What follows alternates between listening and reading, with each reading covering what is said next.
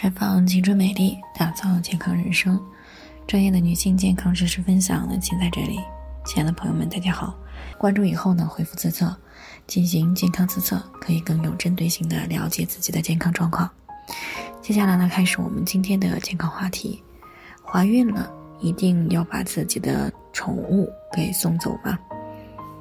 听众王女士呢，最近过来咨询，说自己结婚呢快一年了，那最近呢发现怀孕了。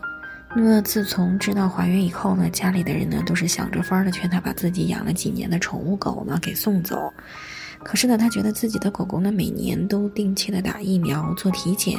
所以呢觉得应该不会有什么问题，就不太想把自己的狗狗呢给送走。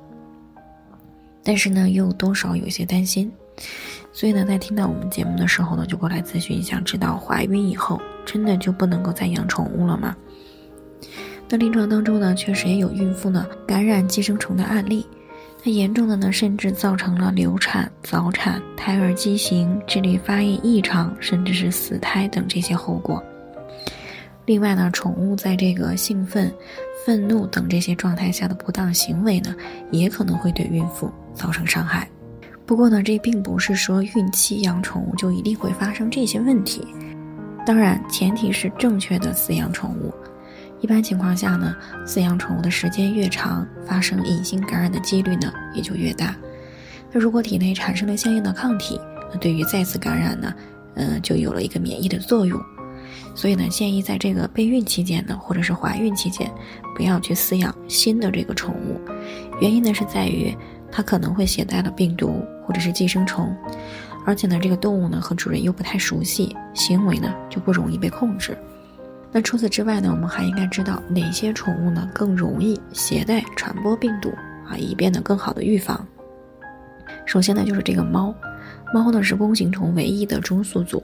它的粪便呢可以传播弓形虫病的。那么通过接触猫的粪便，或者是吸入了包含有弓形虫卵的空气微粒，那么这些呢都可能会造成感染。那么狗类呢可能携带狂犬病病毒以以及寄生虫。那么定期的接种这个狂犬病疫苗和这个驱虫治疗呢，是预防感染的有效方法。不过呢，虽然这个狗呢是弓形虫的中间宿主，但是呢，它的粪便和排泄物呢是没有传染性的，所以呢，单纯的和狗接触是不会感染弓形虫病的。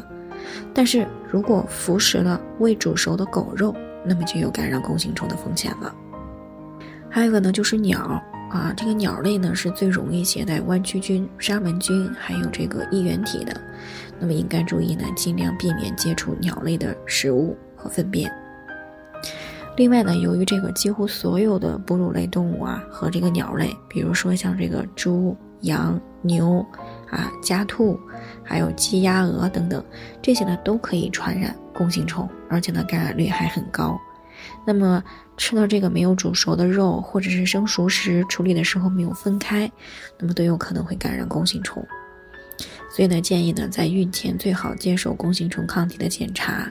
那至于准备要宝宝的时候，是不是真的必须把宠物送人？那么这个呢就需要根据情况来定了。那如果是孕前或者是孕期发现宠物有明确的病毒或者是寄生虫感染，那么就应该立即中断饲养宠物了。另外呢，饲养这个大型的动物或者是性格不容易被控制的宠物的家庭呢，也应该考虑暂停饲养，或者是呢避免使这个宠物和孕妇接触啊，以免呢造成伤害。